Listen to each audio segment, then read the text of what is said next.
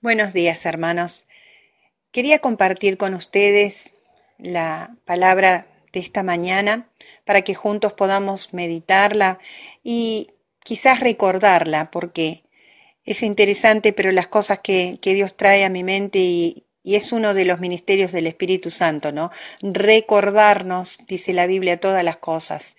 Y en estos días el Espíritu Santo me está recordando algunas cosas que Él habló a mi corazón y que también les estuve predicando. Así que quizás el versículo de esta mañana va a recordarnos algunas cosas. Y está en Juan capítulo 14, versículo 27. Y es el que dice, mi paz os dejo, mi paz os doy, pero yo no la doy como el mundo la da. No se turbe vuestro corazón, ni tenga miedo. Yo creo que la paz es una de las cosas que en todos los momentos de nuestra vida anhelamos. Es algo que, que nos produce un bienestar tan grande que deseamos que sea un estado en el que nos encontremos siempre. Ahora, el Señor Jesús está ofreciendo esto tan valioso, ¿no? El, Señor Jesús eh, lo ha prometido. Él dijo, yo les voy a dar paz. Pero muchas veces nos olvidamos que la paz que Él ofrece no es la paz que muchas veces nosotros recibimos y hasta buscamos.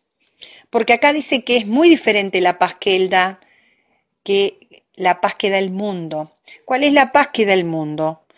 El mundo da una paz que, que está a través quizás de nuestra salud, de nuestros ahorros, de tener una buena jubilación, de tener una familia que esté segura y que quizás también una familia que pueda eh, darnos provisión.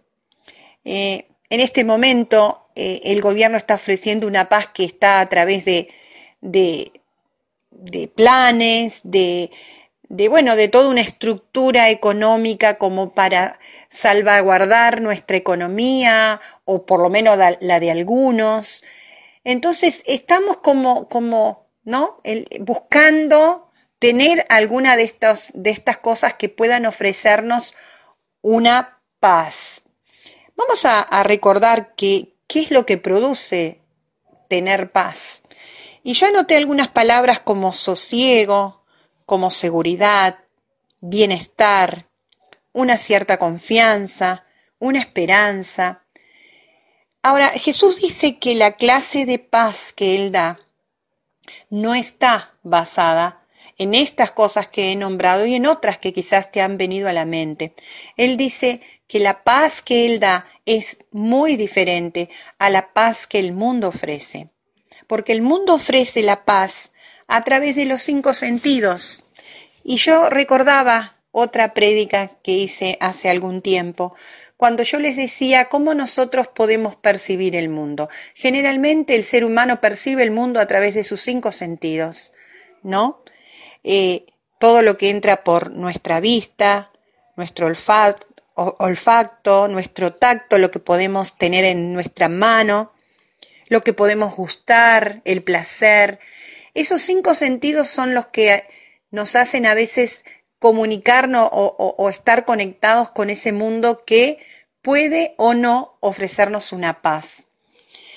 Pero yo les hablaba en esa prédica del sexto sentido. No sé si recuerdan que el sexto sentido era la fe. Y yo meditaba eh, en estos días que la paz está, la paz que ofrece Jesús está directa relacionada con la fe. Porque la fe empieza con una, la definición de fe empieza con una palabrita que es certeza. Es la certeza de lo que se espera, la convicción de lo que yo no veo. O sea, la fe me hace percibir el mundo no con mis cinco sentidos, eh, digamos, propios de todo ser humano, sino que me hace percibir el mundo a través de, de los ojos espirituales que Dios me ha dado. Y en esos ojos espirituales, el canal para ver las cosas es la fe. Entonces, fe, la fe está directamente relacionada con la paz que Jesús nos quiere ofrecer y nos quiere ofrecer en este tiempo. Entonces, tenemos que empezar a trabajar un poquito en nuestra fe y conectarnos con la paz que Jesús nos quiere ofrecer. ¿Por qué Jesús podía tener tanta paz? A pesar de, como dice la Biblia, que Él sufrió todas las tentaciones, todos los dolores que nosotros sufrimos, porque la Biblia dice que Él fue experimentado en todos los dolores que nosotros sufrimos. O sea, Él se sintió solo, eh, tuvo miedo quizás algunas veces, se sintió débil, necesitó de compañía, eh, quizás pensó y tuvo sueños de, de un futuro, pero ¿por qué él pudo tener paz? Y la Biblia dice que él pudo tener paz y nosotros podemos analizar que él pudo tener paz, porque él tenía un tremendo conocimiento de quién era su padre, estaba totalmente conectado con quién era su padre y él confiaba en que no importaba lo que pasara, su padre lo iba a respaldar, su padre iba a estar con él. Y aún en los momentos más críticos, donde él estuvo ahí sufriendo, como fue la cruz, y ahí en un momento él percibió o, o sintió que su padre lo había abandonado porque cargó en Él todos nuestros dolores y nuestras enfermedades y, y, llevó a la cruz todo lo que nosotros podríamos haber sufrido. Él en su interior sabía, él supo después que su padre no lo había abandonado, porque él pudo salir victorioso de ese tremendo momento que fue la cruz y, y el tener que luchar por nosotros en ese lugar tan terrible donde estaba nuestro enemigo y, y todas las cosas que nos afectaban. ¿Por qué Jesús pudo tener paz y por qué Jesús puede ofrecernos esa paz? Porque Él conocía y tenía una íntima relación con su padre. Él veía lo que era su padre, lo que ofrecía su padre. Él estaba en el ambiente de amor que ofrecía eh, su padre. Entonces, la paz que Jesús ofrece está directamente relacionada con la fe que nosotros podamos tener. La fe es lo que nos da seguridad, nos da esa certeza de que todo va a estar bien. ¿Por qué? Porque tenemos un Padre que nos ama, un Padre que ha preparado las cosas para que nosotros podamos ser más que victoriosos, para que nosotros podamos pasar las tormentas de nuestra vida sabiendo que hay alguien que está a nuestro lado, que hay alguien que a veces parece dormido como cuando estaba en aquella barca, en aquella gran tormenta, pero él no estaba dormido, él estaba viendo qué clase de fe tenían los discípulos como en este tiempo. Es una prueba de fe también lo que estamos viviendo. ¿Cuánta certeza tenemos? ¿Dónde está nuestra certeza? ¿Dónde está nuestra seguridad? ¿Qué es lo que produce en nosotros ese sosiego, ese bienestar, esa confianza que estamos necesitando en este tiempo? Porque todo esto va a pasar.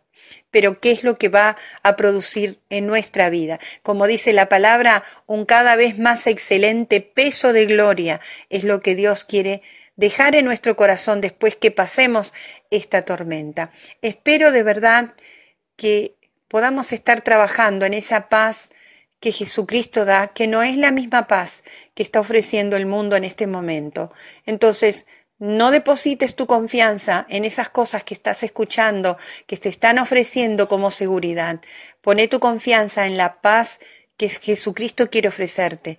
Dios te bendiga y oro para que esto pueda no solamente ser escuchado, sino que pueda ser incorporado en, en todo lo que vos conocés de Dios y en lo que vos crees de Dios. Dios te bendiga.